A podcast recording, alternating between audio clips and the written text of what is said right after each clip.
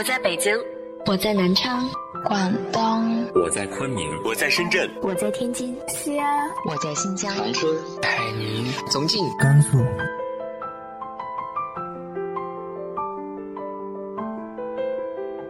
这里是 FM 幺八零八四，昨天的你的现在的未来，我是主播背着吉他的蝙蝠女侠。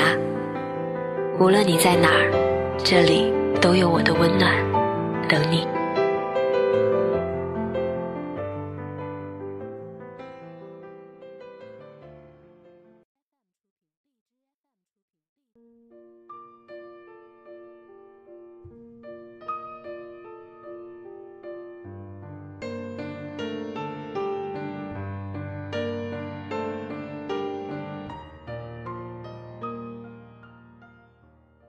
嗨，亲爱的你，晚上好。这个世界上总有一些人在经历着我们想象不出，或者怎么编也编不出来的人生。听到之后，对于我们来说是故事，可是对他们来说，是真实的人生。今天和大家分享的文章来自于豆瓣作者沈十六的《楼上的阿佳》。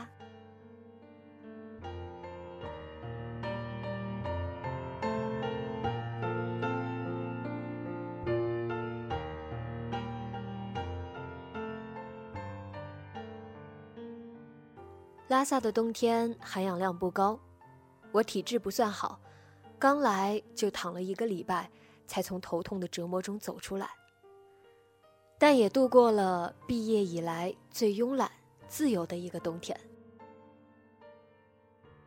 这里的作息时间跟北京不同，早上八点之后，太阳才磨磨蹭蹭的从东边的山头爬起来。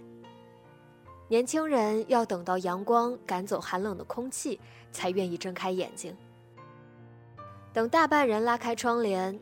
城市才算真正醒了。我总要熬到夜里一两点才睡，早上醒得更迟一些。刚搬到央吉家庭旅馆的时候，我经常看到一个五十多岁的藏族女人打扫房间。我之前也见过她，她比四年前更老了，脸上的皱纹又深了许多。她个子不高。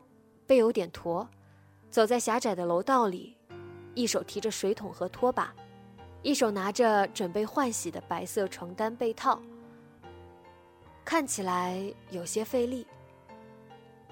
他不太说话，遇到人的时候会认真的笑一下，那笑容很浓，像咖啡色的糖浆。我内向的要命，住了一周。也没说过几句话。说实话，最开始我很烦他。旅馆已经有些年头了，墙壁不知粉刷了几次，楼道上的墙皮都脱落了，因此房间的隔音效果很差。我睡眠很浅，阿佳打扫卫生的时候也没有轻重，我经常被吵醒，又不好说什么，就盖着被子躺在床上生闷气。我总不好冲出去大喊一声“小点声”。其实我四年前曾住过这家旅馆，那时候老板还是一个藏族青年，叫万马才旦。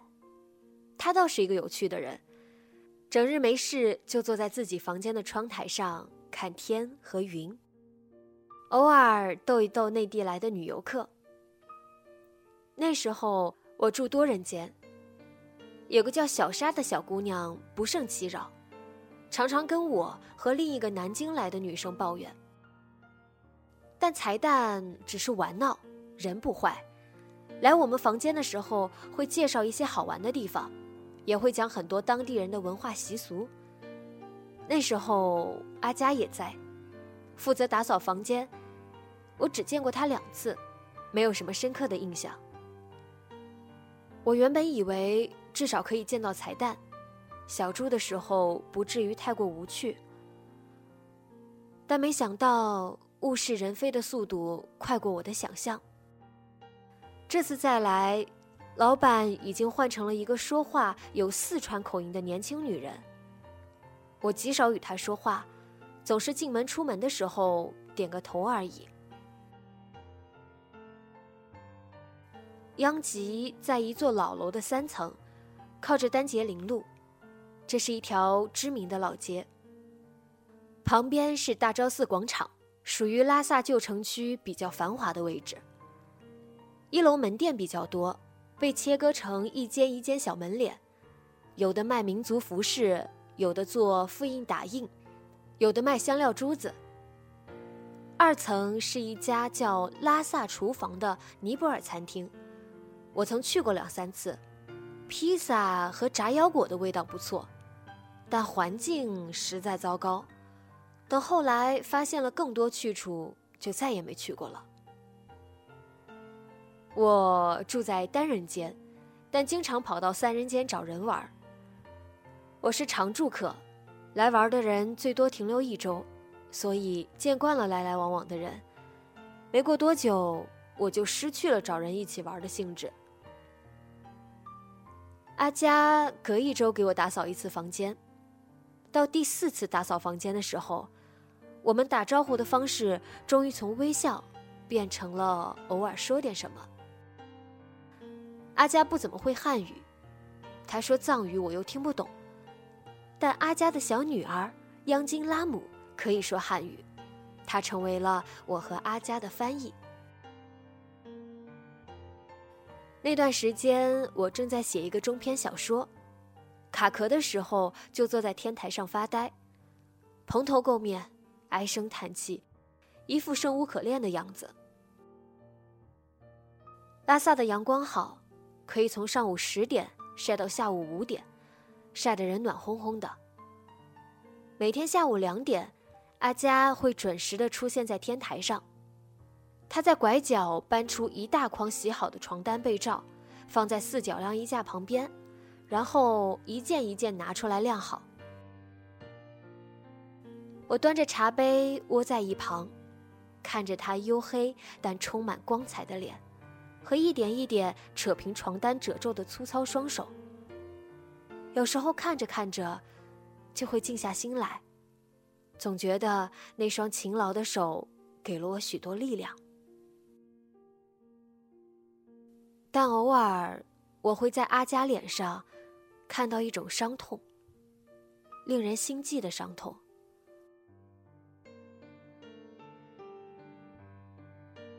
你是怎么打扫的？这洗手间里还有头发，一张床的床单上有明显的水渍，你快给我重新换一件。声音尖利，像划在玻璃上的刀片。你说汉语，我听不懂藏语。我现在就叫老板娘过来。他有些不依不饶。我从房间里走出来，看到阿佳低着头站在标间的门口，一个穿紫色冲锋衣的女人正盛气凌人的对他说话。我问：“出了什么事儿？”那女人还有些生气，撇着嘴，用力的把我拉到卫生间，说：“你看，水槽旁边的头发。”真是恶心死了！打扫这么差，还不知道我在说什么。头发丝的确附在水槽孔里，但几根而已，像是折断的水草，没有什么杀伤力。我让对方消消气，走出门对阿佳笑笑，让他宽心，并比划着让他把对方的房间再整理一下。其实住这种几十块钱一晚的家庭旅馆。卫生环境根本没法跟酒店相比。出来时，我瞥了一眼，靠窗的那张床上躺着一个脸红红的小男孩。阿佳倒没有多说什么，走进卫生间，蹲下身子，没有戴塑胶手套，就把水槽孔的头发捏了出来，扔到旁边的垃圾桶里，又给这个房间换了一条新床单，这件事也就过去了。其实，这事并不怪他。昨天负责打扫这间客房的，是一个新来的义工。但阿佳并没有辩解什么。这份忍耐，让我觉得难受。阿佳把这件事记在了心里，后来常邀我吃饭，或给我换洗最好的一套床单被罩，这让我很不好意思。有几天熬夜太多，我肩颈疼的毛病又犯了。阿佳看我总揉肩，就让拉姆问我怎么了。知道我不舒服后，就让拉姆带着我去看藏医。他脸色很郑重，让我不好意思拒绝。我在北京的时候办过几张盲人按摩卡，每周会有固定的时间去按摩。坐在电脑前久了，也不运动，肌肉很容易出现结节。但看藏医，我还是头一回，多少有些紧张。拉姆带着我穿过人声鼎沸的街道，拐进一条名不见经传的小巷子，过了仓姑寺，又转了几个弯。到了清真寺所在的那条街道，走到这条路的尽头，有一家不起眼的藏医诊所，门口排着长队，有抱孩子的小媳妇儿，有年迈的老人。我猜排到我们怎么着也要下午了。拉姆猫进去看了一眼，很不开心地说：“姐姐，你要是小孩子就好了。”小孩子来不用排队的。我笑了笑，摸着他柔软的头发说：“没事儿，下次再来也行。”不行，阿妈让我带你去看病，就一定要看的。走，姐姐，我带你去神医那里喝神水。那个地方距离大昭寺不远，是一座砖红色的二层小楼。拉姆像只利落的猴子，迅速地爬着楼梯上去，并伸出手拉我。这楼梯是细细的铁管焊制的，陡得很，像竖在墙上。我多少有些怕，爬了几步，后面就跟上了其他人，简直是一种无形的压迫。门有些窄，挂着厚厚的藏红色布帘。掀开进去，屋里很暗，但正对面的墙角聚集了一堆人。靠墙的地方搭了一个方台子，上面坐着一个穿袈裟的喇嘛，他戴着眼镜，底下围着一圈人，正在退散。拉姆拉着我的手，迅速地走过去，找到一个靠边的位置，半蹲下来。我旁边也挨过来一群人。他们像刚才那些人一样，围着喇嘛半蹲下。台子是特制的，围了一圈水槽。我一开始不知道这是做什么的。喇嘛说了一句藏语，其他人都在水槽上方伸出手，大家都低着头。我微微抬起头，看他取出了一个银壶。从左到右，依次把水倒在人们伸出的手掌心中，又说了一句藏语。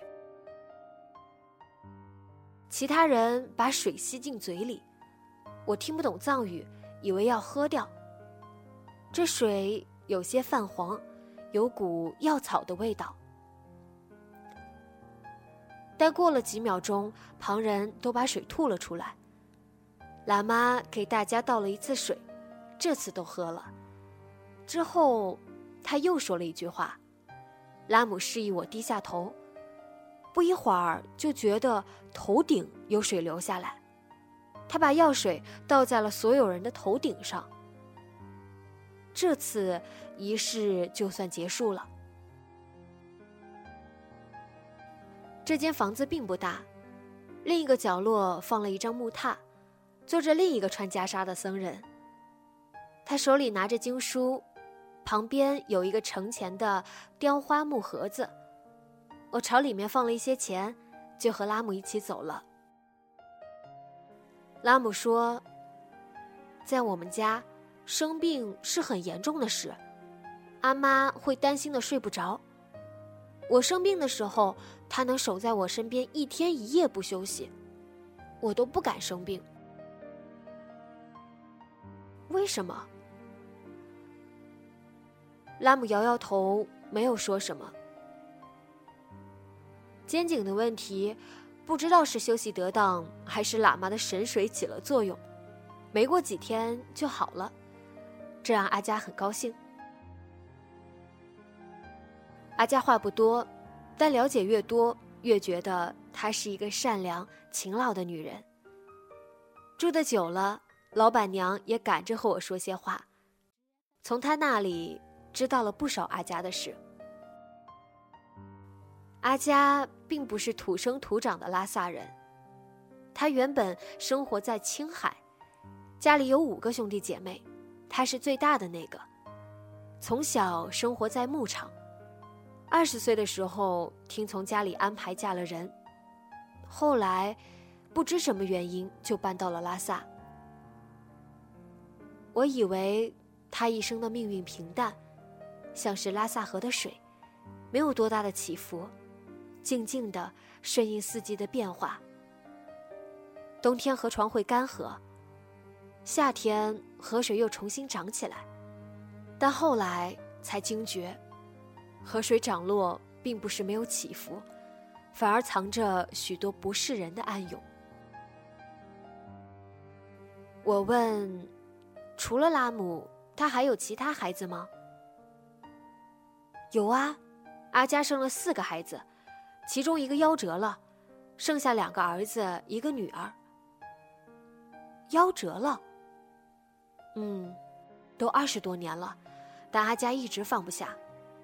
那时候他住在青海安多藏区，是牧区，冬季住在村子里，夏季就回到牧场上放羊。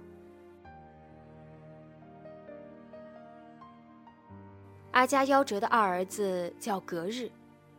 那一年他才五岁，当时阿佳怀了第三胎，平时还要操持家务，很辛苦。春天刚来，牧场上的帐篷多了许多。隔日整天跟比自己大两岁的哥哥玩。他性子活泼，有时候会显得有些顽劣，但阿佳很宠爱他，常常搂着他入睡。但怀孕月数大了之后，她决定分开住。隔日哭闹了好多次，她都没有心软。隔日很不是滋味，她觉得阿妈刚怀的孩子夺去了属于自己的爱。夏天还没正式到来之前，小孩子越跑越远，有时候会跑到河边去玩。阿佳越来越忙，无暇顾及。有次，隔日掉进了河里。他虽然被救了上来，但河水太冷，当夜就开始发高烧。阿佳的丈夫背着隔日走了很远的路去找医生，但医治条件有限，送去的时候也不及时，并没有救回来隔日。那阿佳是怪自己没照顾好隔日吗？总归就是责怪自己的喽。是啊，人总是在过去与现在的漩涡中身不由己的打转，会由内心驱使，会被外界驱使。真实而复杂的人生，令人无所适从。这是不分民族、年龄的漩涡，挣扎才是深陷其中的人表露出的常态。我没再追问什么，总觉得故事会比我所知道的更悲伤。晚上回去的时候，我发现阿佳帮我留了饭。冬季是淡季，过了这几天，多如牛毛的馆子陆续闭了店，赚了一年前的汉人纷纷下山与家人团聚去了。旅馆里有个小厨房。阿佳或老板娘的母亲会做一些饭菜，三菜一汤，一个人一顿二十五块钱。我吃饭的时间并不固定，有时候跟大家碰不到一起，索性就没有按周订餐，偶尔碰上了就单独付一顿的钱，碰不上就在外面吃，或叫为数不多的几家外卖。我们一般在并不算宽敞的大厅里吃饭。拉姆也在，他过完年上初中，要到三月份才开学，寒假长的不得了。他坐在我身边，旁边有一个抱着十个月大藏族小孩的女人。她穿着比较时尚，小孩子闻着饭菜的香气，咿咿呀呀的叫。我心里知道他不能吃这些菜，但用筷子挑出一块肉，逗他玩儿。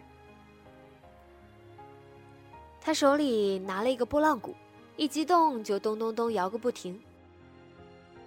拉姆说：“姐姐，你快吃，吃过饭我们一起玩。”他说的“玩”是用笔记本放电影看。前段时间我跟他一起找喜剧看，两个人窝在一处，笑得前仰后合。有些地方他不理解，我会细细解释给他听。我点点头。等我吃过饭，那对母子也走了之后。他有些难过的说：“姐姐，你干嘛要逗那个小弟弟？他妈妈说了不好听的话，有吗？”他用藏语说：“我们是藏族人，不吃汉族人的东西。”但我没有给小孩子吃啊。这种文化沟壑，让我有些失落。他看出我有些不开心，迅速的转移话题说：“姐姐，走啦，咱俩去玩吧。”想着白天老板娘说的话，我趁拉姆不注意，盯着他看了好一会儿。阿佳是以什么样的心情承担着丧子之痛？又以什么样的心情生下拉姆的三哥和拉姆的呢？这个问题。没有答案。我没有固定的工作，就是接杂志的约稿和写自己想要完成的故事。每天在这座空气稀薄的城市游荡，是没有根的树叶。有时候，我起床之后会愣很久的神，然后穿戴防晒的一切，涂一层厚厚的隔离霜。过楼下大昭寺前面的安检，跟一群穿着一半汉族服饰、一半藏族服饰的朝拜者一起转八廓街。这是一条历史悠久的街道，藏历新年前后聚集着许多从四川、青海或西藏其他地区过来磕长头的人，当然也不会少了来旅游的人。我像是一个异类。或者，每个人对其他人而言都是异类。已经被磨光滑的青石块，看起来像品质不纯的宝石，铺在这条周长一千余米的街上，如此华丽，如此奢侈。磕长头的人穿着不算厚实的衣裳，外面会带一条长形的防护衫，材质不一。有皮质的，有麻袋纤维的。手上有两块板，拜下去的时候，胳膊伸直，从身体两侧滑至头顶，身体匍匐在冰凉的地面上，额头触地，时间久了会留下一块黑紫色的印记。他们口中念念有词，多为六字真言。但我走的越多。见的人越多，对有些人的信仰越发不信赖了。那种走在街上等待着人施舍，或者一边磕长头一边用动作追着游客要钱的人，我有些避之不及。但这些人如同生命力顽强的虫子一般活着，像这条街道上的蛀虫，一点点蚕食着我对圣城的好感。可是我又没有资格多说些什么，因为这是像我这样的游人不断涌入，给了他们活下去的糖，喂养着他们的欲望。在这条充满朝圣的路上，两侧是琳琅满目的商品，一家店挨着一家店，如同争宠一般，迫不及待地吸引着行走的路人。我转了两圈，在大昭寺门口闲坐的时候，看见了阿佳。他正在磕长头。这片不大的广场聚集了几百人，多数人都常住此处，直到磕完固定的次数才会离去。他们有自己的计数方法：一串一百颗珠子的手串，放在磕下去双手所能触及的地方，磕完一次拨一粒珠子，一串拨完就是一百次。也有人用计时器，小小的夹在食指上，不妨碍叩拜，计数也足够准确。阿佳拿着那种常见的三十厘米宽、一米多长的小垫子铺在身下，他脱了鞋，穿着袜子站在垫子上后端，双手合十，触额、触口、触胸，然后俯身。五体投地，我看不到他的情绪波动，没有特别的表情，没有难过，也没有喜悦，是一种极致的平和。但阿佳的平和里，有过多少汹涌的过往呢？我没有过去打扰阿佳，只是远远的看着，只是想着。这叩拜或许抚平他内心的伤痛，一次一点点，哪怕一点点就足够了。阿佳身体不算好，走时间长了腿会痛，耳朵也有些背。左边那只耳朵只能听见一点点声音，但他每周三、周日总会雷打不动的去寺庙。他曾带着我去过几次。他是非常虔诚的信徒，每次去寺庙总要带足了酥油或供奉的香油钱。我跟在他的身后，转每一间佛殿，看他叩拜每一尊佛像。我们没有多少语言上的交流，更多是眼神上的。我看着他的侧脸，想着他辛劳的一生，会觉得心疼。有时候我又会想，阿佳每日祈求的内容里，应该有属于隔日的。这些错乱的思绪，让我觉得感受到了一丝纤细的，叫命运的东西。